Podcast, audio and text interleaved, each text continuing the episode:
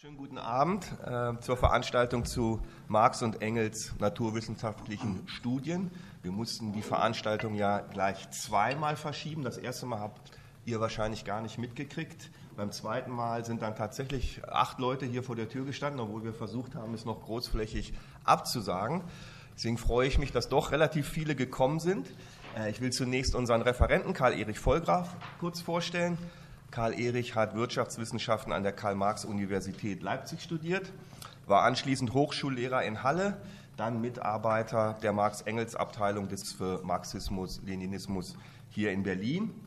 Äh, nach der Wende bis zur Rente war er Mitarbeiter der Berlin-Brandenburgischen Akademie der Wissenschaften und im Rahmen der Marx-Engels-Ausgabe verantwortlich für die Kapitalabteilung und selbst Bearbeiter mehrerer Bände zu Buch 2 und 3 des Kapitals. Er ist außerdem Mitherausgeber der Beiträge zur Marx-Engels-Forschung. Ich glaube, da liegt auch ähm, ein aktuelles Exemplar, sowie Konsultant der zweiten chinesischen Marx-Engels-Ausgabe. Äh, ich selbst habe mich nun mittlerweile auch schon fast 30 Jahre oder sogar schon länger mit Marx äh, beschäftigt und zuletzt auch zwei größere Seminare mitorganisiert, die sich mit eben dieser Frage Marx oder äh, Ökonomie, Ökologie und Natur bei Marx beschäftigt haben, nämlich im Rahmen der sogenannten Marx-Herbst-Schule. Ich habe mich allerdings auch schon lange vorher gefragt, aus welchem Grund sich Marx eigentlich, nachdem er den ersten Band des Kapital fertiggestellt hatte und das Kapital ja immer noch ein gewaltiger Torso war, äh, warum sich Marx, äh, wie es der Titel unserer Veranstaltung ankündigt, mit einem scheinbaren Nebenkriegsschauplatz aufgehalten hat, nämlich eben mit Forschung und Studien zur Naturwissenschaft. Äh, ich habe für mich und im Gespräch mit anderen vier Gründe herausbekommen und hoffe gleich Aufklärung von Karl Erich. Äh, erste Erklärung, er suchte in den Naturwissenschaften nach Aufschlüssen für ökonomische Prozesse, äh, also vielleicht zu einer, so etwas wie Analogien zu selbstregulierenden Systemen oder Gleichgewichtsprozessen oder Kreislaufen, die man vielleicht in der Ökologie oder in der Naturwissenschaft vorfinden kann. Zweitens, er wollte herausfinden, ob insbesondere äh, die Agrikulturchemie eine Industrialisierung der Landwirtschaft und eine weitere Steigerung der Produktivkraft möglich machen wird, also so etwas wie eine Fortsetzung der industriellen Revolution auch im Bereich der Landwirtschaft. Äh, dritte Erklärung, er interessierte sich für die destruktiven Folgen der kapitalistischen Produktionsweise. Das ist ja das, was so ein bisschen stark gemacht wurde und auch auf der Marx-Herbst-Schule äh, vertreten wurde von Kohei Saito. Und viertens, Naturwissenschaften gehörten einfach zu seinem Interessensgebiet und es war für ihn selbstverständlich, auch hier auf der Höhe der wissenschaftlichen Forschung zu bleiben. Und damit gebe ich auch schon ab an dich, Karl Erich, und hoffe, du gibst uns Aufschluss. Ja, danke schön. Vielen Dank, dass ihr oder Sie gekommen seid. Nicht alle Produktivkräfte sind, für die sie weit genug ist. Eine kryptisch verpackte Schlussfolgerung aus dem milden Verlauf der ersten Weltwirtschaftskrise 1857-58. Im Kapitalband 1 ergänzt Marx dann, die bürgerliche Gesellschaft ist ein umwandlungsfähiger und beständig im Prozess der Umwandlung begriffener Organismus. Die politischen Ereignisse 1870-71, die Bewältigung der Gründerkrise in Deutschland, die Ausgestaltung anderer nationaler Wirtschaften in Europa liefern Marx Belege dafür, dass der kapitalistische Reproduktionsprozess robust ist und über von seiner das heißt Marxens Generation, zeitlich nicht zu bemessende Entwicklungspotenziale verfügt, Potenziale und Räume verfügt. In der zweiten Hälfte des 19. Jahrhunderts entwickeln sich die Produktivkräfte rasant. Jahr um Jahr kommt es zu gravierenden Fortschritten in den Naturwissenschaften mit umwälzenden Folgen für Industrie und Agrikultur. Der Chemiker Karl Schorlemmer, ein Freund von Engels und Marx, versichert beiden 1867, dass auf seinem Gebiet ein Ende der Revolution nicht abzusehen ist. Die Zahl der naturwissenschaftlichen Einrichtungen und Lehrstühle wächst in dieser Zeit beständig. Wer wie Marx über das Bewegungsgesetz der kapitalistischen Produktion forscht und, sich, und für sich eine materialistische Geschichtsauffassung beansprucht, muss sich mit diesen Prozessen grundsätzlich beschäftigen. Marx und Engels erleben ja auch noch den Anfang der, Elekt der elektrotechnischen Revolution. Zum ökologischen Aspekt dabei.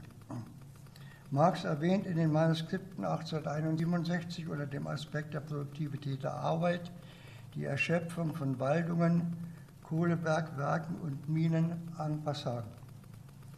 1863 spricht er bei der Grundrente apokalyptisch sogar von einem unheilbaren Riss im Zusammenhang des gesellschaftlichen und natürlichen durch die Naturgesetze des Bodens vorgeschriebenen Stoffwechsels. Unter Berufung insbesondere auf den deutschen Agrikulturchemiker Justus von Liebig. Allerdings wird Marx davon überrascht, dass Mitte der 1860er Jahre in der angloamerikanischen und deutschen Literatur das Problem der endlichen und erneuerbaren Ressourcen vehement auf die Tagesordnung kommt. Die Menschheit werde sich angesichts der sich rasch ausdehnenden Massenproduktion und des damit einhergehenden Raubbaus an den natürlichen Ressourcen um ihre Existenzgrundlage bringen so der amerikanische Forscher Marsh 1864. Die Nachhaltigkeit sei unabdingbar, so Wilhelm Roscher 1865.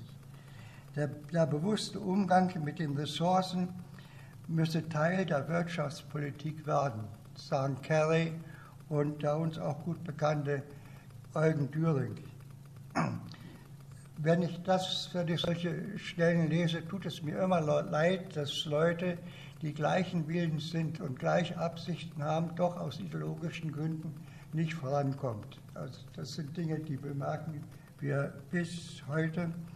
Und äh, das sind auch Dinge, die natürlich ein Eugen Düring in ein anderes Licht setzen.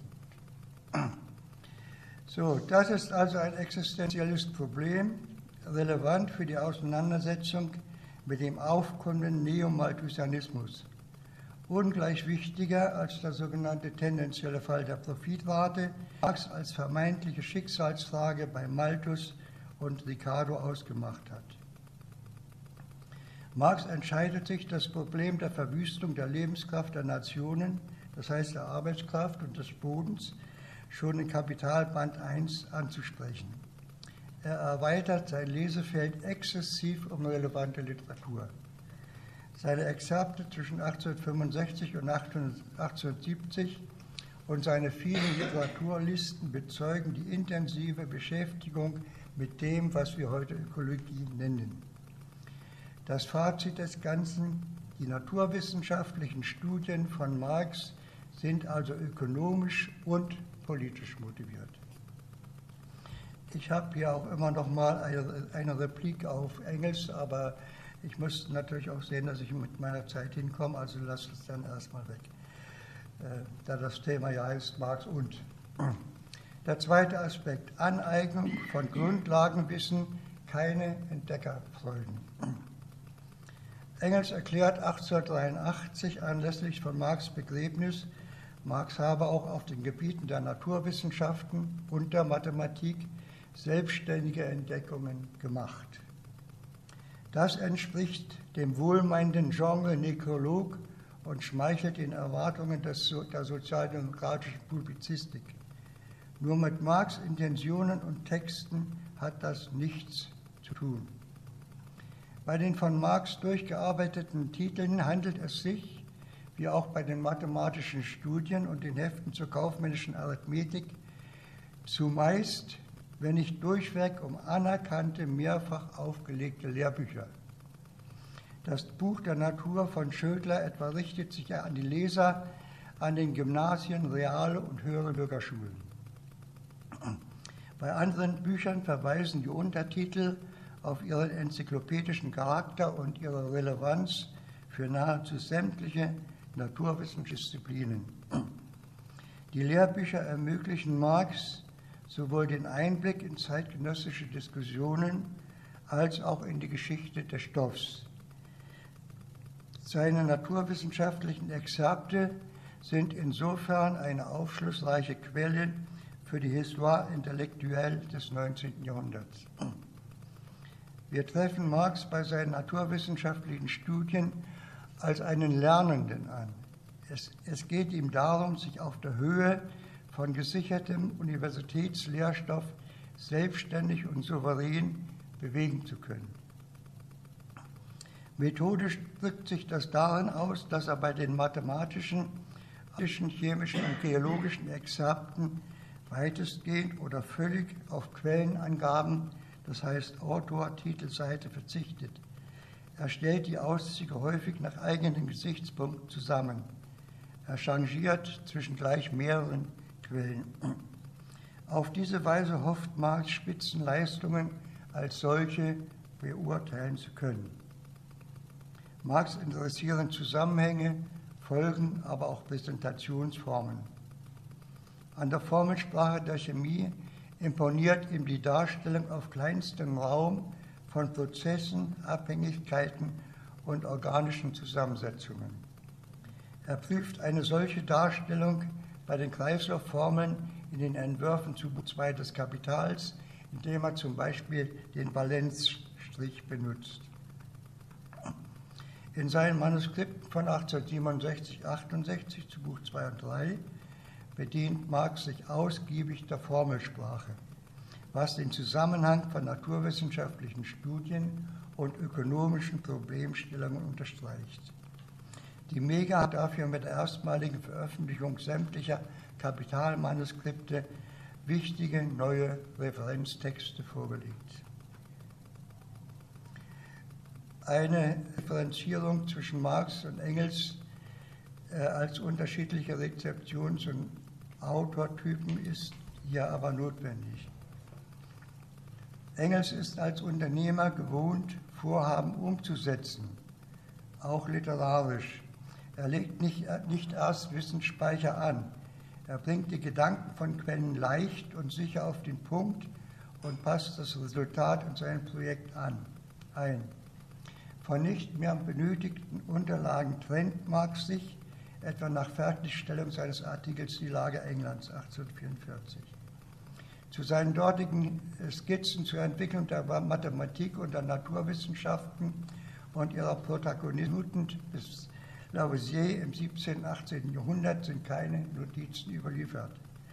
Auch nicht zur Heraushebung der Verdienste von Devi und Liebig in der Entwicklung der Agrikultur in den Umrissen, gewandt gegen die Bevölkerungstheorie von Malthus. Erst in den 70er Jahren findet Marx Zeit, in Zusammenhang mit der Dialektik der Natur größere Auszüge anzufertigen, allerdings mehr konzeptioneller Art. Ich finde Engels Zeit. Bitte? Du hast eben gesagt, Marx findet Zeit im Zusammenhang mit Findet Engels Zeit, ja. Ja, Entschuldigung. Und jetzt geht es aber um Marx. Marx hingegen gehört zu jenem Autotypus, der auf dem Papier über den Gegenstand nachdenkt, sich den Stoff bei der Niederschrift am nachhaltigsten aneignen und aneignet und offenbar auch kann. Wegen der meist noch nicht genau bestimmten Verwendung zieht er Quellen lieber ausschweifend aus, gerät dabei allerdings immer wieder auch auf Nebengleise.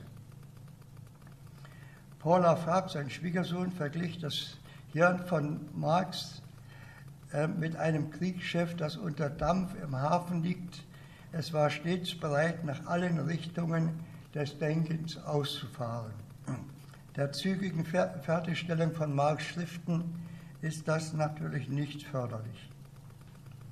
Aber natürlich haben die zahlreichen Exzerpthefte von Marx auch finanzielle Gründe. Anders als etablierte Forscher kann er sich keine große Bibliothek kaufen. Zudem ist die British Library keine Leihbibliothek. Marx umfangreiche Exzerpte fungieren also als Ersatzzeugen für die dort durchgearbeiteten Titel. Dritter Aspekt. Handexemplare verdienen unsere Beachtung. Die übliche Textgenese, auch die selbstverliebte Neue, ignoriert mehr oder weniger jene Auszüge von Engels, die mit anderer Lese- oder Reproduktionstechnik erfolgten. Passagen, die sie in ihren Handexemplaren angestrichen, unterstrichen, mit Merks- oder Benutzungszeichen versehen haben, mitunter auch mit Kommentaren.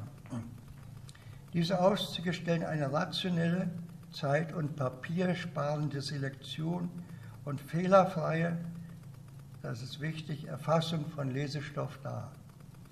Sie stehen in der Wertigkeit den handschriftlichen Auszügen, die selten eigene Kommentare von Bedeutung enthalten, nicht nach.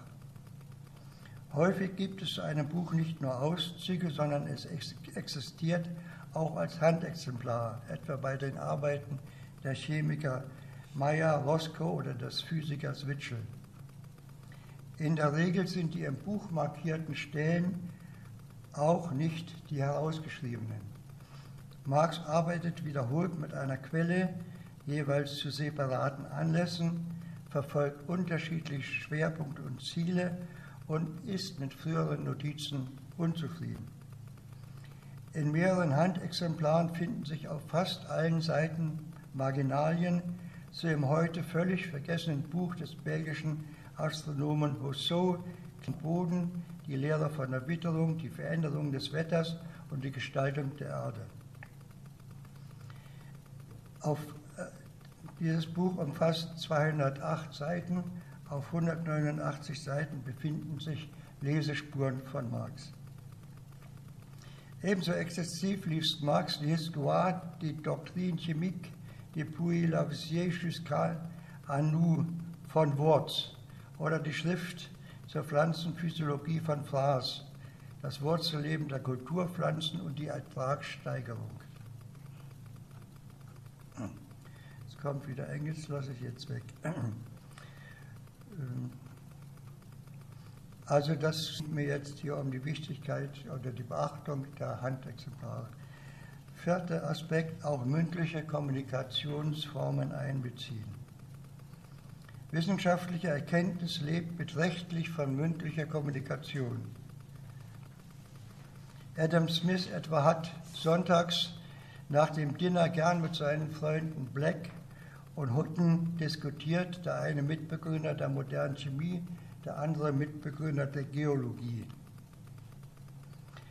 Marx und Engels zählen zu ihren Freunden und Bekannten, zu ihrem Freunden und Bekanntenkreis ebenfalls Naturwissenschaftler, allen voran Schorlemmer, Mitbegründer der organischen Chemie. Engels betont 1862 nach seinem Tod, dass beide vom Umgang mit ihm erheblich profitiert hätten. Sie diskutieren Probleme der Chemie im naturwissenschaftlichen Kontext. Er verweist sie auf aktuelle Literatur, nimmt Engels zu Vorträgen mit, berichtet von Kongressen und urteilt und korrigiert Urteile von Marx im Kapital. 1869 lernen Marx und Engels den englischen Geologen Dawkins kennen. Marx ist von seiner Fachkompetenz und wirtschaftlichen Enthusiasmus beeindruckt. Man trifft sich unter anderem auch mit Schorlemmer und mit dem uns gut bekannten Samuel Moore. Auch von Dawkins fertigt Marx eine Reihe von Auszügen an zu Zeiten, wo er Entwürfe für das Kapital niederschreibt. Eine ganz eigentümliche körperliche Erfahrung verbindet Marx über Jahre mit dem Wiener Arzt Ferdinand Flecklis, der ihn während seiner Kuraufenthalte in Karlsbad 74 bis 76 betreut. Mit Flecklis diskutiert physiologisch-chemischen Eigenschaften und Wirkungen der Karlsbader Quellwasser, die seinen Organismus während der Kuren innerhalb von wenigen Wochen umgestülpt und seine Arbeitskraft wiederhergestellt haben. Die Entwürfe zum Kapital, die unmittelbar nach den Kuren entstanden, bestätigen das ganz deutlich. Allerdings bestätigen sie auch das Gegenteil, den schnellen erneuten Verlust der Arbeitsfähigkeit, weil Marx nie die wichtigste Forderung einer Nachkur einhielt, die zeitweilige strenge Abstinenz von geistiger Arbeit und sitzender Tätigkeit. Marx notiert 1875 sogar von dem äh, wichtigsten Wasser, dem Sprudel, äh, alle Quellen, die er offenbar, also die, die der Wiener Chemiker Ratzky entschlüsselt hat, ein Schüler Liebigs, und die er offenbar mit Schorlemmer diskutieren will, dem Spezialisten für Kohlenwasserstoff austausche. Ich meine, dass auch diese persönliche Erfahrung Marx animiert hat, sich eingehend mit der Physiologie äh, zu beschäftigen. In der Tat äh, ist es auch in Karlsbad so, dass es dort eine Menge äh, von Geschäftsleuten äh, mit Marx bekannt werden, die sich eingehend mit modernen äh, Produkten der Montanindustrie beschäftigen und auch der Chemie. Von ihnen kann Marx äh, für den Zirkulationsprozess eine Unmenge lernen. Äh, Im Vergleich dazu ist äh, äh, seine seitenlange Behandlung des Teetransports von China nach ähm, Petrograd und wie heißt das jetzt? Petersburg?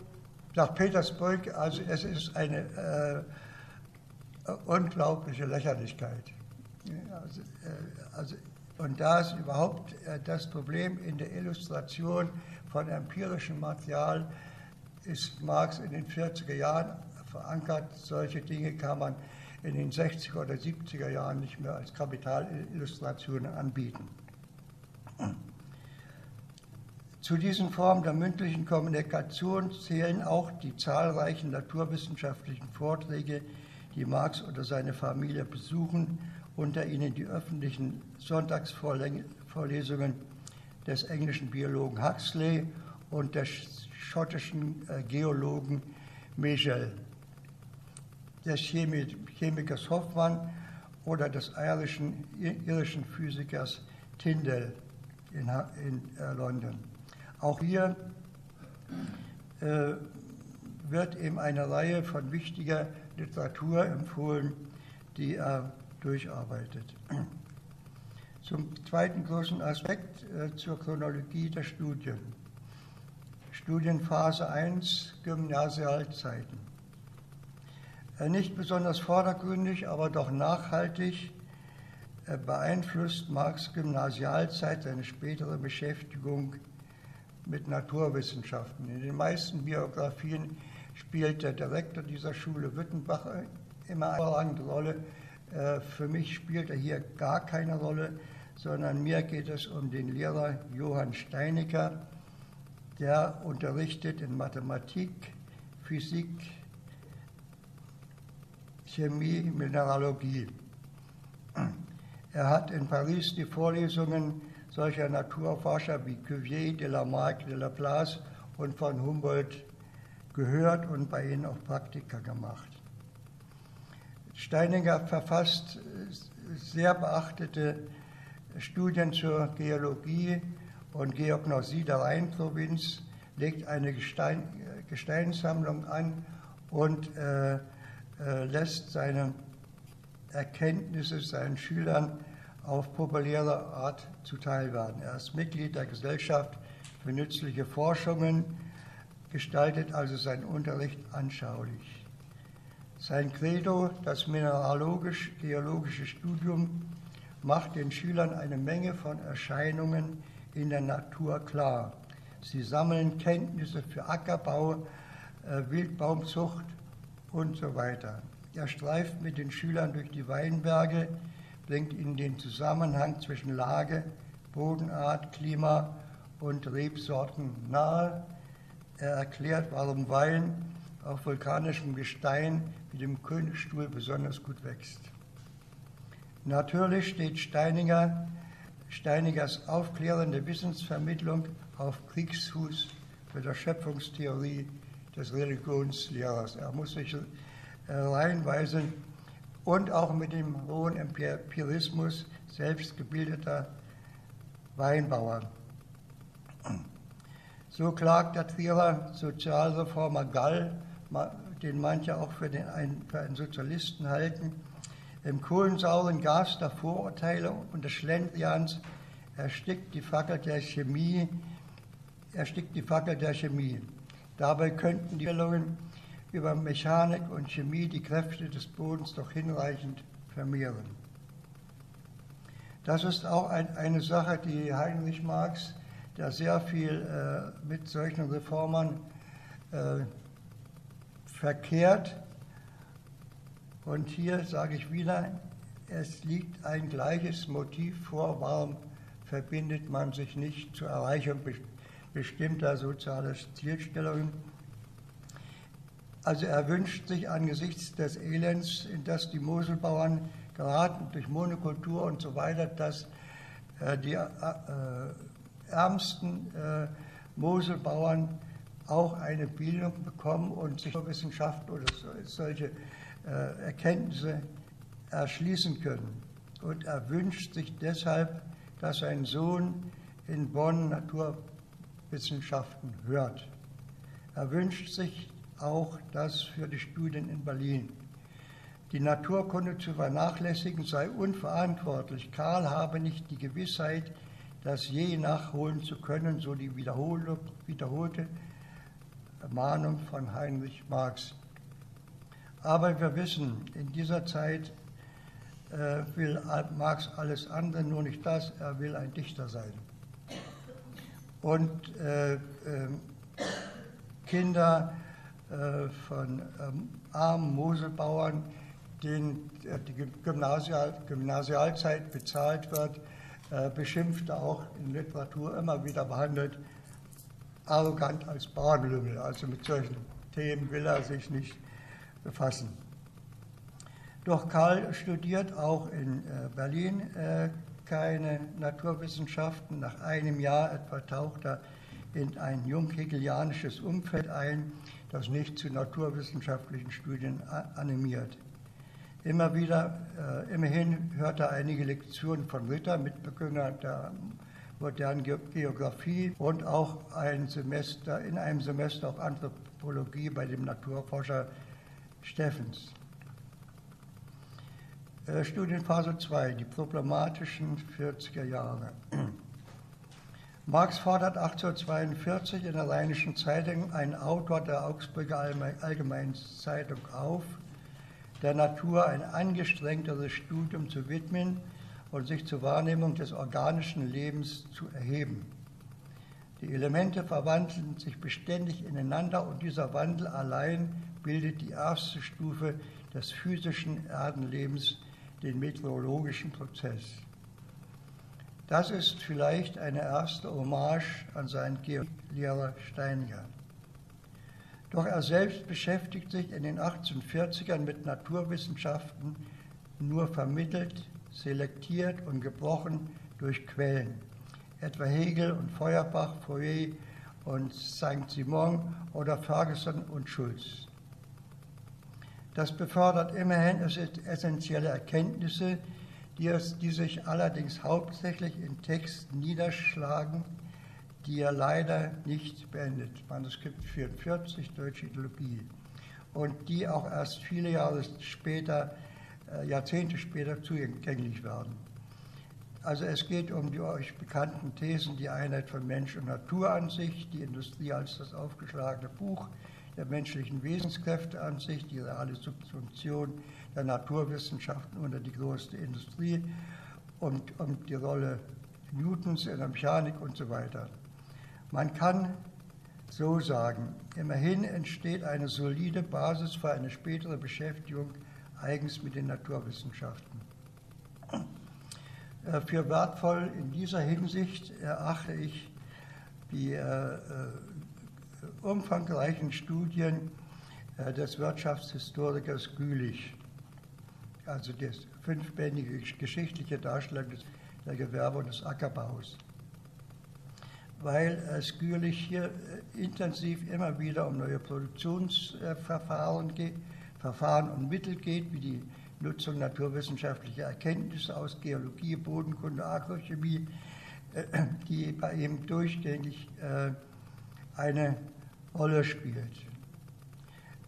Äh, romantisch beeinflusst durch äh, Sismondi und Buret wendet er sich immer dann gegen neue Maschinen und Technologien, sobald sie die arbeitenden Klassen um Lohn und Brot bringen. Er kritisiert die Verknüpfung von Naturwissenschaften und Profitstreben.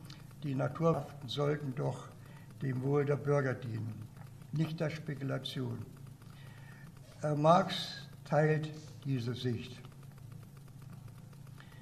Aber äh, Studieren um zu negieren ist in den 1840er Jahren eines seiner wichtigen Motive.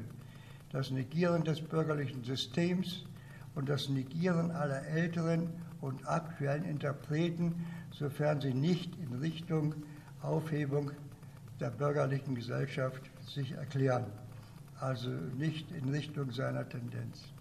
Scharf kritisiert also Marx das Konzept des Verdienst, das Konzept der produktiven Leistungen, des außerordentlichen, äh, verdienstvollen äh, List.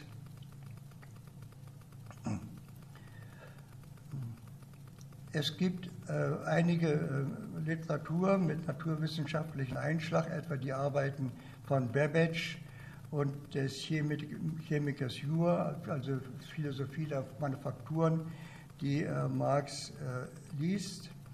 Er interessiert sich für die ökonomischen und sozialen Aspekte der Anwendung von Maschinerie, nicht für die äh, technischen Belange. Er, er marschiert sich, er widmet sich auch der Rechenmaschine von Babbage, die die Mathematiker von profaner Arithmetik entbinden soll. Äh, kein Wunder, denn im Rechnen ist Marx ohne jedes Talent. Äh, beide erwähnten Bücher besitzt auch Marx selbst. So, Studienphase 3 im Vorfeld der Grundrisse. Äh, Marx Vater hofft äh, Monate vor seinem Tod 1838, dass sein Sohn sich alles und alle negierenden, nee, alles, Entschuldigung, jetzt muss ich erstmal vielleicht mal.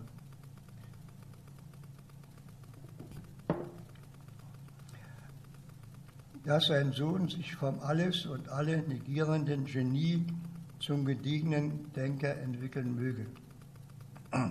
Entscheidend dafür ist die tatsächliche Inangriffnahme einer eigenen, kohärenten, positiven Darstellung zur politischen Ökonomie. Marx hat sie seit Jahren angekündigt. Doch rückblickend bewertet er die Wiederaufnahme seiner vor allem ökonomischen Studien ab 1849 in Heft 1 der Kritik der politischen Ökonomie als Neuanfang. Er führt dafür Gründe an. Die beeindruckende Entwicklung der Naturwissenschaften seit Mitte des 19. Jahrhunderts ist allerdings nicht darunter.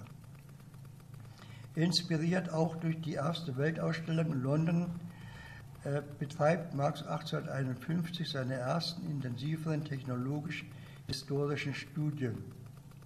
Es entstehen Auszüge aus vier Arbeiten von Poppe. Die ersten drei der Bücher sind hoch betagt die Mechanik des 18. Jahrhunderts und der ersten Jahre des 19. 1807. Die Geschichte der Technologie seit der Wiederherstellung der Wissenschaften bis an das Ende des 18. Jahrhunderts 1807 bis 1811 und das Lehrbuch der allgemeinen Technologie oder Anleitung zur Kenntnis aller Arbeiten, Mittel, Werkzeuge 1809 Hinzu kommt das jüngere Lehrbuch für Realschulen und Selbstunterricht, die Physik in Anwendung auf Künste, Manufakturen und nützliche Gewerbe 1830. Marx exerpiert auch ein technisches Wörterbuch und äh, ein Buch über die Geschichte der Erfindungen. Nochmal studiert er die geschichtliche Darstellung von Gülich, die ich, die ich erwähnt habe. Mein Eindruck von diesen angesichts des auf der ersten Weltausstellung 1851 präsentierten modernsten Maschinenbaus, dominiert von amerikanischen Firmen, wirkt Marx Studium auf mich grotesk antizyklisch. Anscheinend beabsichtigt er sich das für ihn schwierige Gebiet von Technik und Technologie über dessen Geschichte zu erschließen. Denkbar scheint mir auch, dass er sich damit methodisch zunächst auf der Höhe des technischen Wissens bewegen will, das der von ihm kritisierten ökonomischen Literatur in Klammern Malthus, Ricardo und Co. zur Verfügung gestanden hat. In einem zweiten Studienblock beschäftigen Marx Fragen der Bodenfruchtbarkeit, die Zusammenhänge von Agrikultur und Geologie einerseits und, die, äh, und von Agrikultur und Chemie andererseits. Er exerpiert hier Arbeiten renommierter Agrochemiker, die den aktuellen Kenntnisstand repräsentieren, also ganz anders als im ersten Block. Es handelt sich um Arbeiten von Liebig und vor allen Dingen auch äh, des äh, äh, englischen Autors Schulzen. Autoren nennt Marx, Marx nennt äh, Johnson übrigens den englischen Liebig, geht es um naturwissenschaftliche Belege dafür, dass das sogenannte Gesetz vom abnehmenden Bodenertrag falsch ist. Im Gegenteil, durch die Umsetzung der Erkenntnisse der Agrarwissenschaften insbesondere der Agrochemie, der Ernährung der wachsenden, kann die Ernährung der wachsenden Bevölkerung gewährleistet werden. In einem anderen Buch, dessen Titel ich mir spare, geht es um den Zusammenhang zwischen Bodenqualität und geologischem Untergrund. An Marx schreibt Engels 1851, er habe zuletzt hauptsächlich Technik, Geschichte derselben und Agronomie geoxt um wenigstens eine Art Anschauung von dem Dreck zu bekommen. Empirisch ungeübt ist er verärgert über die anhaltenden Schwierigkeiten, die ihm diese Lektüre bereitet. Bereits Anfang des Jahres hat er Engels selbstbewusst mitgeteilt, eine Ricardo widerlegende Rententheorie entwickelt zu haben. Er argumentiert im Brief ausführlich gegen Ricardo. Über den Brief hinaus bringt er allerdings nichts zu Papier. Engels kritisiert das heftig, nachdem er erfahren hat, dass Robertus im dritten Band der sozialen Briefe an von Kirchmann eine neue Rententheorie vorgelegt hat. Natürlich beschäftigt Marx die Grundrentenproblematik anhaltend. Zutreffend bezeichnet er die Beurteilung der Fruchtbarkeit eines Bodens als abhängig vom Stand der Wissenschaft, speziell der Agrochemie und weist die Kernthesen von Carey und Ricardo zur Bodenerschöpfung zurück, aber leider auch nur in einem Brief. Und mit Rodbertus ist, ist ihm ein neuer und bedeutender Kontrahent erwachsen. Im Umfeld der ersten Führung seiner ökonomischen Studien 1857 in den Grundrissen unternimmt Marx keine äh, belegten naturwissenschaftlichen Studien. Imponierend sind immerhin, immerhin seine dortigen Aussagen über die Maschinerie als aus der Wissenschaft entspringende Analyse und Anwendung mechanischer und chemischer Gesetze, die Abhängigkeit der Produktivität vom Stand der Wissenschaft und deren technologische Umsetzung und die Agrikultur als bloße, bloße Anwendung der Wissenschaften vom materiellen Stoffwechsel. Aber das sind natürlich Thesen. Allerdings schließt er in diesem aus dem wachsenden Einfluss biochemischer und technologischer Prozesse auf die Dauer der Produktionszeit bei gleichzeitig abnehmendem Anteil der Wirkzeit konkreter lebendiger Arbeit, dass die Mehrwertmasse relativ fallen und die kapitalistische Produktion früher oder später mangels Mehrwert zusammenbrechen müsse. Im Kapitalband 1 kommt er nicht auf diese These zurück. Studienphase 4, der naturwissenschaftliche Durchbruch. Im Zeitfenster des Manuskripts 1861-63 finden sich nur wenige Auszüge aus der Arbeit von Liebig über Theorie und Praxis in der Landwirtschaft.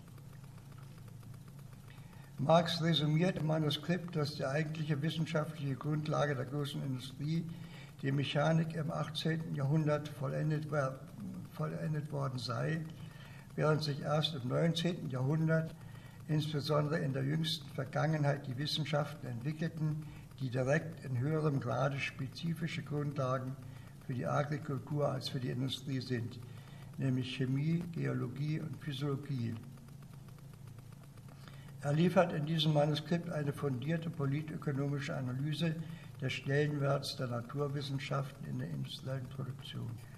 Und er unterstreicht damit das in den Grundrissen umrissene obligatorische Forschungsfeld. Dessen empirische Dimension muss, muss Marx allerdings erst noch ausloten.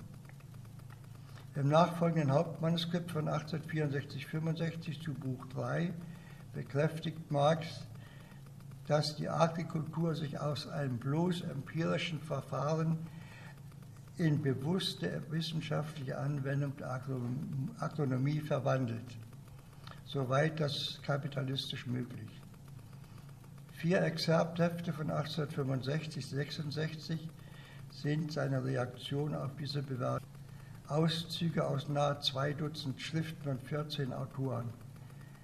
In der Regel geht es um Kernfragen einer rationellen Agrikultur, um die Erhaltung der Bodenfruchtbarkeit mittels besserer Bearbeitungstechnik und Melioration, um die Umsetzung der Erkenntnisse von Pflanzen- und Tierphysiologie wie der Agronomie, schließlich um die Nutzung der Agrochemie. Alles in Zusammenhang mit der Erklärung von Rentenherkunft und Rentenhöhe. Und mit einer Antwort auf die Frage, ob der, Landwirt, ob der Landwirt im Interesse eines kurzfristigen Gewinns berechtigt sei, sukzessive die Lebensgrundlage nachfolgenden Generationen zu vernichten. Marx notiert die scharfen Kritiken am, Raubbau in, in den Arbeiten von Liebig, Schunsten, Maron oder Fraß, wobei auch der Klimawechsel ins Spiel kommt. Alle diese Auszüge zeugen von dem Marxischen Willen, sich dem zeitgenössischen Diskurs zu stellen, sich einzumischen in die 1862 von Liebig ausgelöste heftige Debatte um die sukzessive Bodenerschöpfung bei anhaltendem Raubbau. Marx verbraucht nach 1867 die Streitpunkte zwischen den Materialdünger- und Stickstoffdüngermännern und bittet Schorlemmer um Empfehlung der besten Titel hierzu. Er müsse wegen der Grundrente wenigstens einigermaßen auf dem neuesten Stand der Frage sein, erklärt er Marx. Äh, diesen äh, neuesten Stand repräsentieren im Wesentlichen die englischen Agrarwissenschaftler Law und Gilbert, über deren Kunstdünger äh, über deren mit Kunstdünger versorgten, hochproduktiven Marx, äh, Versuchsfelder Marx sich in der Times informiert. Beide bestreiten die Bodenerschöpfungsthese von Liebig und betonen den Einfluss auch der klimatischen Verhältnisse. So. 1867 im Band 1 des Kapitals bezieht Marx sich häufig auf naturwissenschaftliche Disziplinen und die Mathematik, um sein methodisches Vorgehen als dort gang und gäbe zu rechtfertigen. Einige seiner Berufungen und Analogien korrigiert er in der zweiten Auflage als vorschnell überzogen oder in Verbindung mit Personen irrig, darunter auch die Behauptung, Liebig sei für die Grundrente wichtiger als sämtliche bürgerlichen Ökonomen zusammengenommen. Engels und vor allen Dingen Schorlemmer als seine ersten Rezipienten haben ihm dazu geraten. Studienphase 5. Eine Überflut an naturwissenschaftlicher Literatur in den 1870er Jahren. Der Umfang und die Vielfalt der Ende der 1860er Jahre, Anfang der 1870er Jahre von Marx notierten, besorgten, gelesenen und exerpierten Titel zur landwirtschaftlichen Produktion sind beträchtlich. Ich kann sie hier nur äh, titelhaft nennen. Lehrbücher zur Landwirtschaft allgemein, Arbeiten zu ihrer Geschichte und ihren nationalen Ausprägungen, Schriften zur Entwicklung von Agrar- und Forstwirtschaften, Abhandlungen zur Agrikulturchemie, deren breite Anwendung äh, die Düngemittelindustrie zu einem außerordentlich prosperierenden Wirtschaftszweig macht. Streitschriften führen wieder die Bodenerschöpfung, Darstellungen zum nationalen An Anbau neu gezüchteter Nutz- und Futterpflanzen, Abhandlungen auch zur Viehzucht allgemein und zu neuen Verfahren dort, Arbeiten zum Verhältnis von Geologie und Landwirtschaft, zum Verhältnis von Grundwasser und Agrikultur, zum Verhältnis von Klima und Land- und Forstwirtschaft, von äh, Kollateral bei einer intensiv betriebenen Landwirtschaft. Das, dieses ungeheure Spektrum der Literatur bezeugt. Marx will einerseits seine Rentendarstellung vorantreiben. Andererseits ist der Anschein bereit dafür, frühere konzeptionelle Überlegungen über Bord zu werfen. Das betrifft vor allen, vor allen Dingen die erklärte Absicht im Hauptmanuskript zum dritten Buch, er wolle wie Adam Smith das Korn als Demonstrationsmodell benutzen und die Viehzucht als nur abgeleiteten Zweig behandeln. Doch so ein Kornmodell bildet, schon längst nicht mehr die Realität im Agrarsektor ab. Doch wann und wie will Marx diesen Riesenkorpus von Literatur überhaupt bewältigen?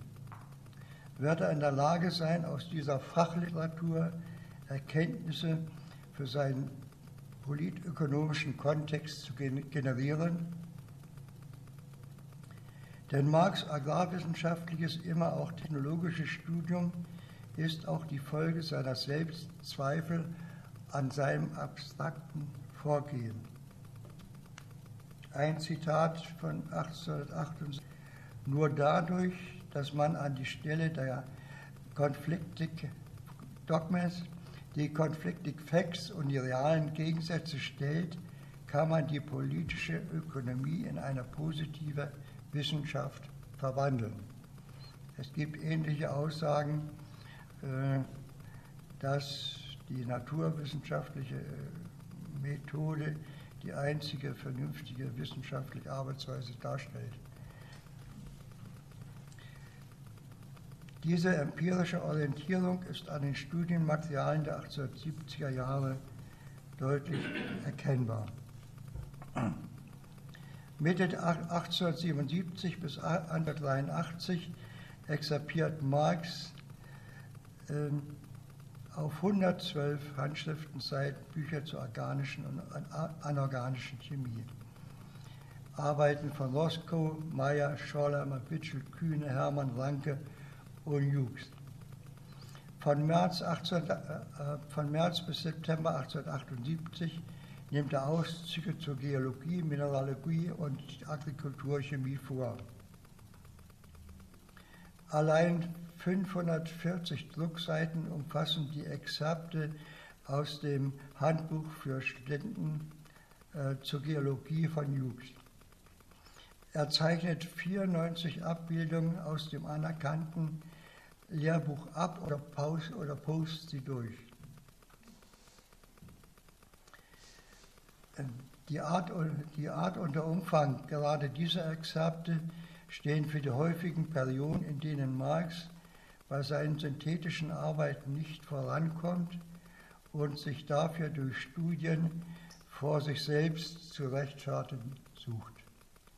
Ich, ich glaube, äh, das ist äh, nach der letzten Kur und äh, die, der Stagnation der Arbeiten am äh, äh Ende der 70er Jahre für ihn ein, ein großes Problem. Er hat, äh, äh ich sage das nicht gern, weil ich äh, sonst immer sage, er will das Kapital bearbeiten, aber er sieht auch Möglichkeit, die Möglichkeit, dass er das physisch nicht mehr schaffen kann und auch fachlich nicht weil er, der Stoff ist im Wesentlichen äh, da, aber ist nicht in eine bestimmte Konsistenz gebracht, die man äh, veröffentlichen kann. Und äh, wenn ich, also ich sage das aus meiner Erfahrung mit den Manuskripten aus dieser Zeit, ich dann denke, dass immer noch äh, Textexegeten äh, davon ausgehen, dass er nicht nur das Kapital beenden wollte, sondern sogar noch einen Sechs-Bücher-Plan niemals aufgegeben hat, dann äh, äh, frage ich mich, äh, äh, ob in welcher Realität äh, man sich bewegt, aber nicht in der Realität dieser Manuskripte aus den 70er Jahren. Also gut, bei, bei diesen geologischen und, und äh, chemischen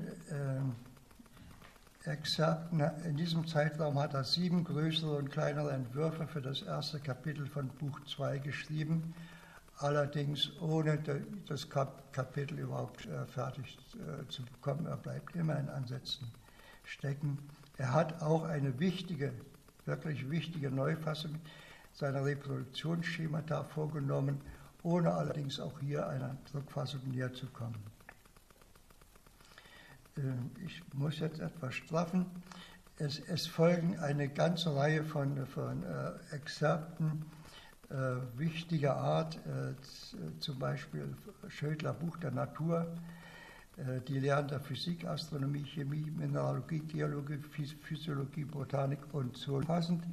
Ich lese das deshalb vor, weil diese ganzen Bezüge nochmal unterstreichen, es sind Lehrbücher. Es sind Lehrbücher zum allgemeinen Gebrauch und, und Verbrauch. Und ebenso studiert er auch noch einmal eine Enzyklopädie, da lese ich jetzt auch nochmal den Titel vor, äh, der gesamten theoretischen Naturwissenschaften in ihrer Anwendung auf die Landwirtschaft umfassend Physik, anorganische Chemie, Meteorologie, Mineralogie, Geognosie, Bodenkunde, Düngerlehre, Pflanzenphysiologie, Tierphysiologie und Theorie des rationellen Ackerbaus von Schleiden und Schmidt.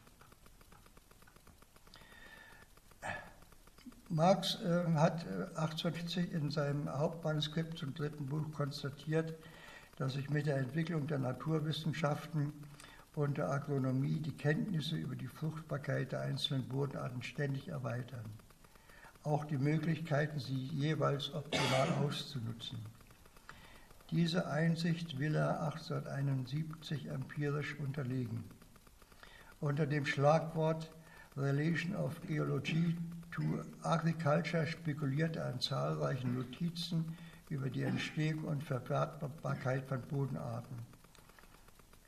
Dabei ist das Problem der Verwitterung der physikalische und chemische Zerfall von Mineralien einerseits, die Entstehung von Kulturboden andererseits äh, eines der zentralen Themen von Marx bei den geologischen Studien, auch als interdisziplinärer Prozess. Äh, zwei weitere Hefte will ich noch erwähnen.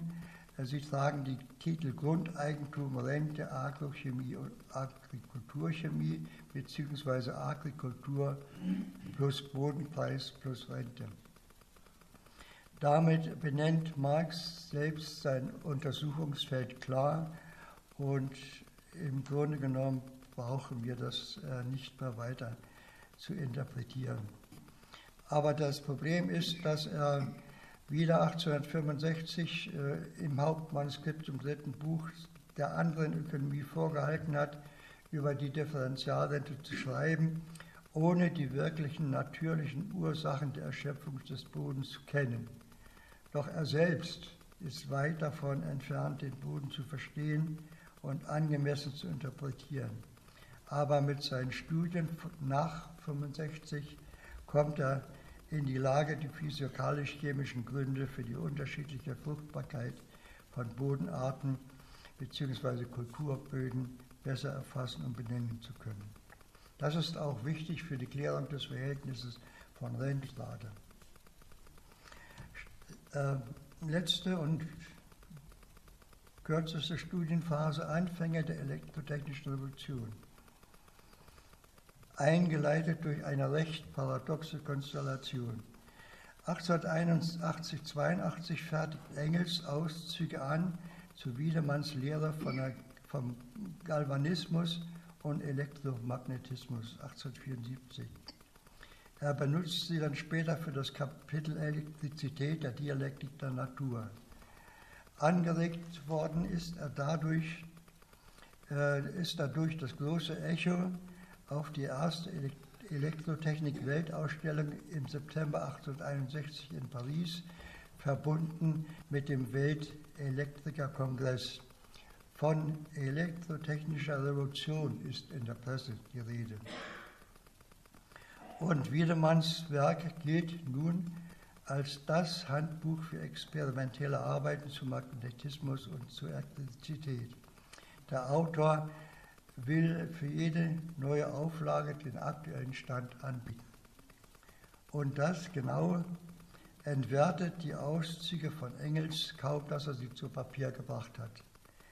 Denn äh, noch 1862 scheint eine neue Auflage von Wiedermanns äh, völlig ungearbeiteter dritter Auflage, die Lehre von der Elektrizität.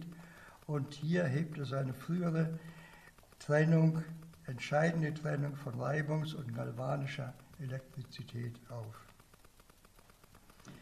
Marx und Engels bestaunen Anfang der 80er Jahre die rasante Entwicklung neuer Technologien, ermöglicht durch die Ausgestaltung der nationalen Wirtschaften die Finanzkraft der monopolistischen Vereinigungen, die Beihilfen des Staates.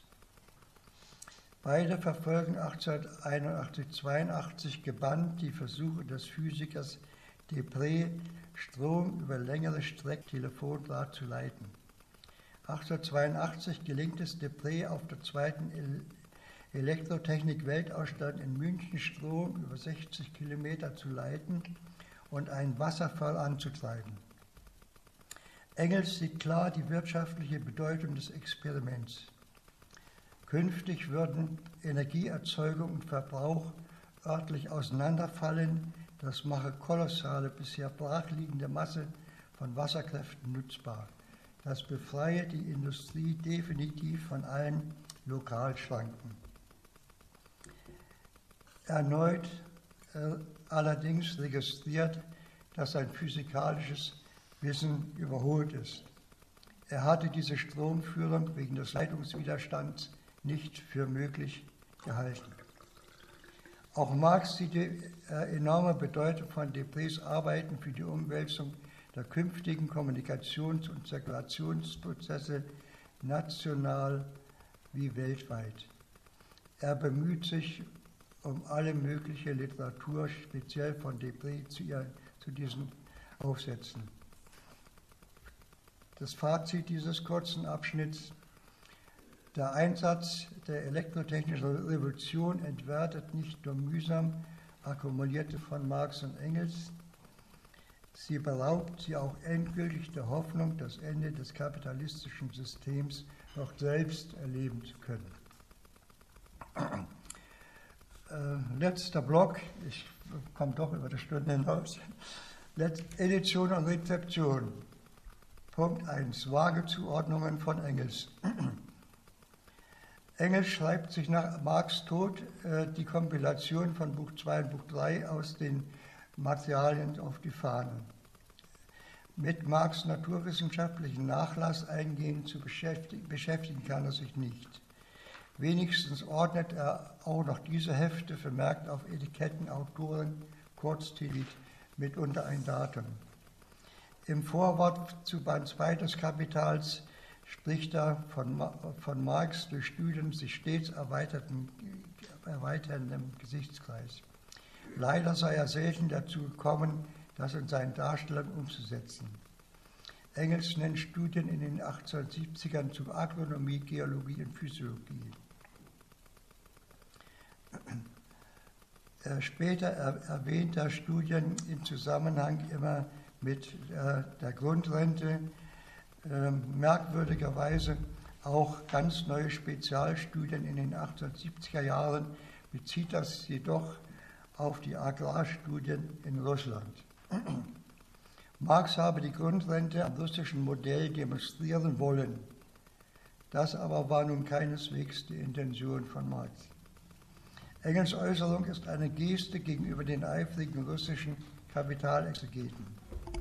Laut Lafargue soll er Marx gegenüber geäußert haben, dass er mit Vergnügen die russischen Titel über die Agrikultur verbrennen würde, da sie Marx seit Jahren daran hinderten, das Kapital zu vollenden. Punkt 2. Sozialdemokratische Expertisen.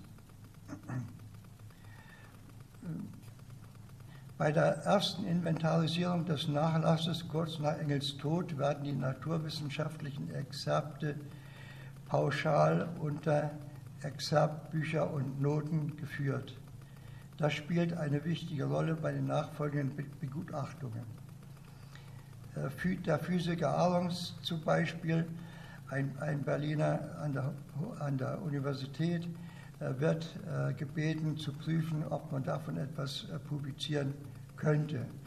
Dieser sichtet die Texte in London, bezeichnet die Ausarbeitung zur Dialektik der Natur als überholt, die eine Arbeit von äh, Marx zum Differentialkalkül als, als schülerhaft. Die anderen Texte äh, blättert Arons nur flüchtig durch. Auch sein Freund, der Physiker Friedrich Adler, erklärt, äh, äh, hier sei nicht viel zu holen, speziell bei Engels käme äh, dieser nicht über den Antidüring und über Feuerbach hinaus. Auch Mehring hat sich mit diesen Exzerpten äh, beschäftigt, sich allerdings, äh, also mit dem Nachlass beschäftigt, sich allerdings nicht auf die Exzerpte eingelassen. Äh, nach, äh, äh, die, speziell die Engelsexzerpte werden 1901 an, an das Parteiarchiv gegeben, die von Marx bleiben im Besitz seiner Töchter. Äh, nach dem Freitod auch von Laura äh, gehen sie auch an das Parteiarchiv über. Punkt 3, naturwissenschaftliche Heft im Visier des Max-Engels-Instituts Moskau. Der russische Gelehrte Rasanow legt 1912 äh, im Zuge des sogenannten Wiener Editionsplans ein Inhaltsverzeichnis der Sachen im Marx-Engels-Nachlass an. Äh, wieder naturwissenschaftlichen Auszüge nicht gesondert erwähnt. Allerdings wächst das Interesse von Nasanow, inzwischen Leiter des Max-Engels-Instituts, äh, sprunghaft, nachdem er 1923 bei Bernstein Stein zahlreiche naturwissenschaftliche Ausarbeitungen entdeckt hat. Er ordnet sie dem Projekt der sogenannten Dialektik der Natur zu. Bei Marx sieht Lausanne den Wert der Studienhefte in ihren Informationen für die Geisteshaltung von Marx, seine Arbeits- und Forschungsmethoden. Die Rolle der einzelnen Hefte kann er nicht einschätzen, dazu ihre Entzifferung.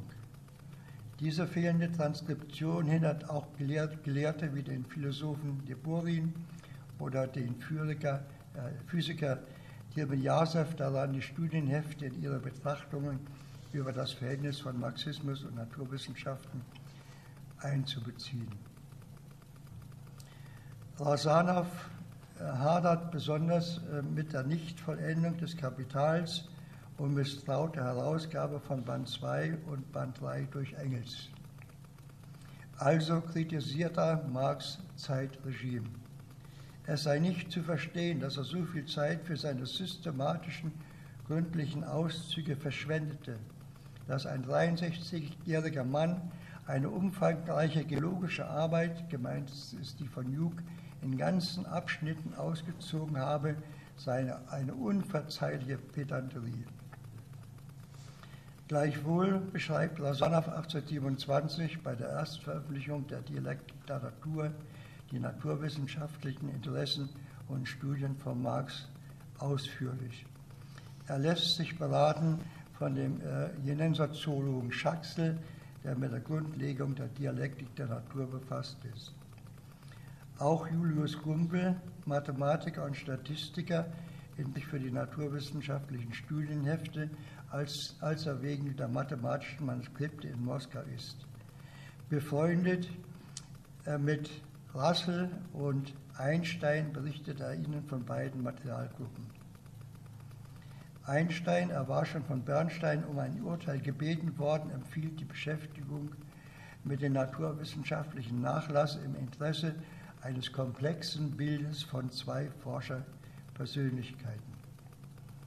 Eine Textveröffentlichung der Exzerpte sieht das Konzept der ersten Mega zunächst allerdings nicht vor. Relevante Exzerpte werden beschrieben.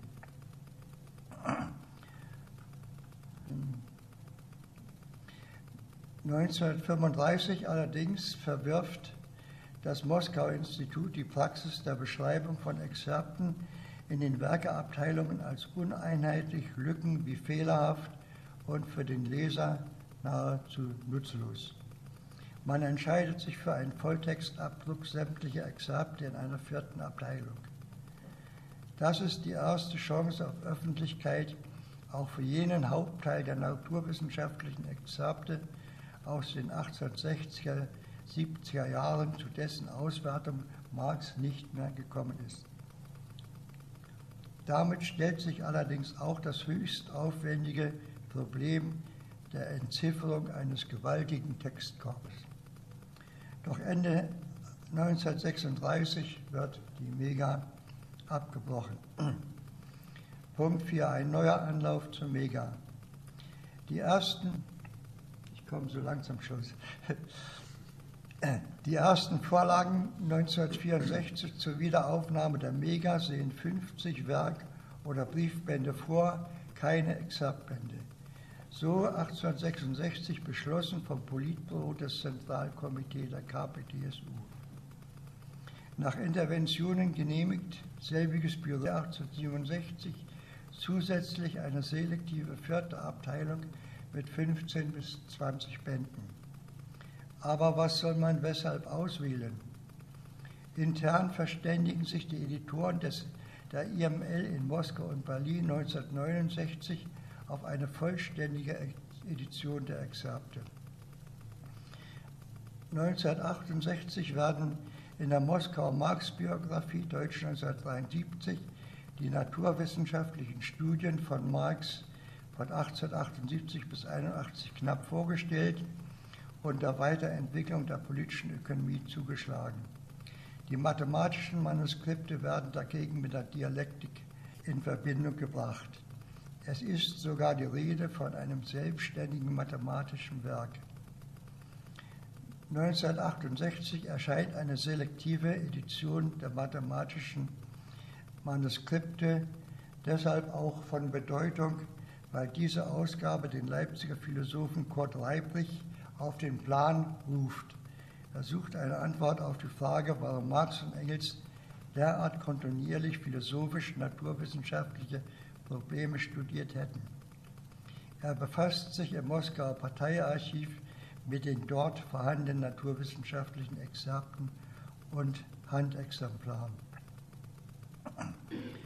Sein Buch darüber die philosophischen, äh, naturwissenschaftlichen Arbeiten von Marx und Engels 1869 bewirkt immerhin, dass die naturphilosophischen Ansichten von Marx und Engels mehr Aufmerksamkeit geschenkt wird. 1975 wird die Mega mit den ersten Bänden eröffnet. Fortan ist es für Nicht-Editoren de facto unmöglich, den Marx-Engels Nachlass in Moskau einzusehen. Das erklärt den Mangel an Kommentar Kommentaren zu den naturwissenschaftlichen Studienheften. So bleibt etwa der Zusammenhang zwischen der Entwicklung der Rententheorie und Marktstudien der naturwissenschaftlichen Grundlagen eines rationellen Ackerbaus ein weißer Fleck. Wenn es Informationen über die naturwissenschaftlichen Hefte gibt, so kommen sie aus dem Bereich der Editoren, so auch über das Heft von 1865, 66 mit den agrarwissenschaftlichen Studien. Das ISG Amsterdam hingegen ermöglicht es zwei Wissenschaftlern aus Westberlin außerhalb der Mega 1891 zunächst die technologisch-historischen Exzerpte von 1851 erstmal zu veröffentlichen und historisch kritisch zu edieren, ein Jahr später auch die Exzerpte aus den 1840ern zu Babbage und Moore. 1983 erscheint ein Probeheft der vierten Abteilung der Mega mit Marginalienprobestücken, unter anderem mit Marx Marginalien im Handexemplar von Gühlings geschichtlicher Darstellung. Die Fachwelt reagiert positiv, wohl wissend, dass nur Einrichtungen mit großen finanziellen Mitteln sich diese Aufgabe stellen können. Der 1984 fertiggestellte Prospekt der vierten Abteilung der Mega sieht 40 Bände vor, allerdings ohne Marginalienbände. Allerdings auch abweichend von der üblichen chronologischen Präsentation drei thematische Sonderbände, zwei mit naturwissenschaftlichen Auszügen und einer mit mathematischen Texten.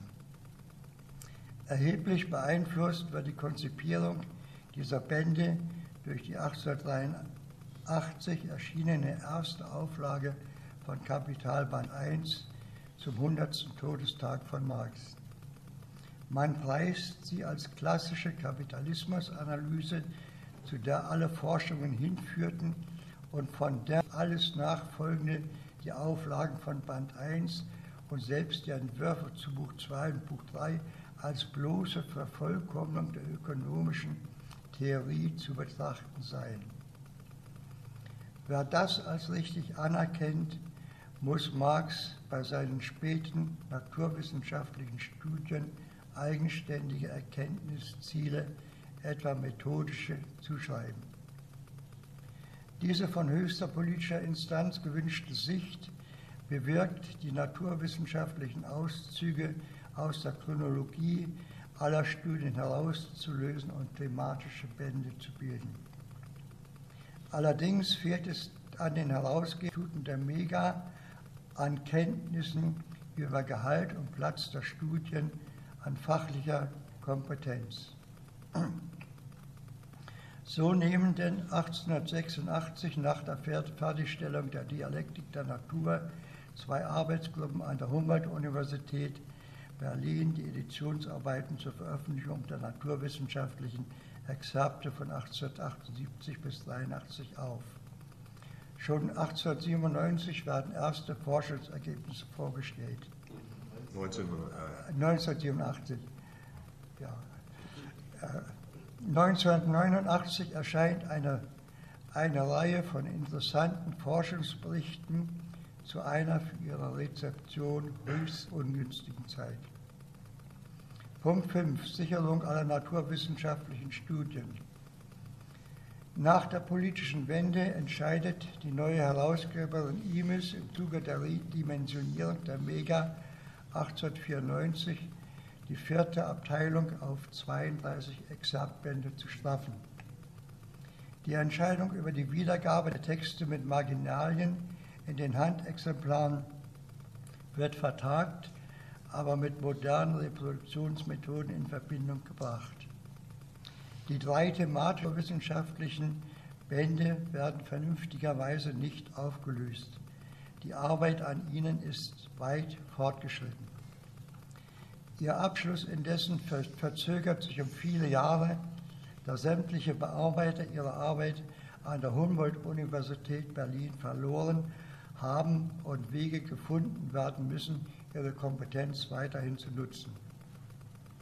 Andererseits kommt der Zeitverzug der inhaltlichen Erkenntnis und Kommentierung zugute.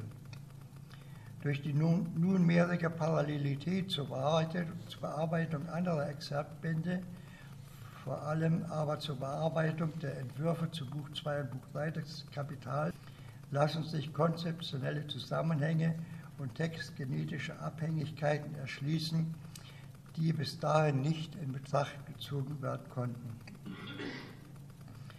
1999 erscheint der Megaband 431 mit den naturwissenschaftlichen Exzerpten und Notizen von Marx und Engels 1877 bis 83.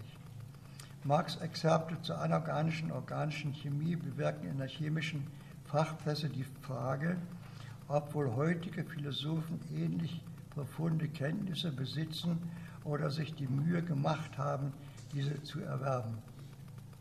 Auch von geisteswissenschaftlicher Seite wird reagiert, nur liegt das Interesse unter den Erwartungen der Editoren. Der Megaband 426 mit den Exzerpten Notizen zur Geologie, Mineralogie und Agrikulturchemie von ähm, März bis September 1878 wird 2011 veröffentlicht. Die Rezeptionsgeschichte der naturwissenschaftlichen Exzerpte ist mithin kurz. Angesichts dessen erweist sich die, Feststellung der IMIS, die Festlegung der IMIS in den Bänden äh, Zeichnis der im Apparat ausgewerteten Quellen und der, der benutzten Literatur zu bieten als besonders sinnvoll. Beide Verzeichnisse widerspiegeln den historischen Verlauf der wissenschaftlichen Erschließung des jeweiligen Gegenstandes bis hin zum Redaktionsschluss. Sie verweisen auf die zahlreichen Studien, die die Bearbeiter parallel zur Edition anfertigten, um das Interesse der Fachwelt zu wecken. 2019 erscheint Megaband 418, hauptsächlich die erwähnten Exzerpte zur Agrikultur enthaltend äh, von 65, 66. Megaband 419 mit naturwissenschaftlichen Anfang der 1870er Jahre ist in einem ersten Teil digital hergestellt. Die zweite chinesische Marx-Engels Werkausgabe, auf der Mega basierend, sieht nach bisherigen Planungen elf Exzerptbände vor. Sämtliche der hier erwähnten Auszüge sollen aufgenommen werden. Eine Zusammenfassung äh, erspare ich mir. Äh, ich bedanke mich äh, für das geduldige Zuhören.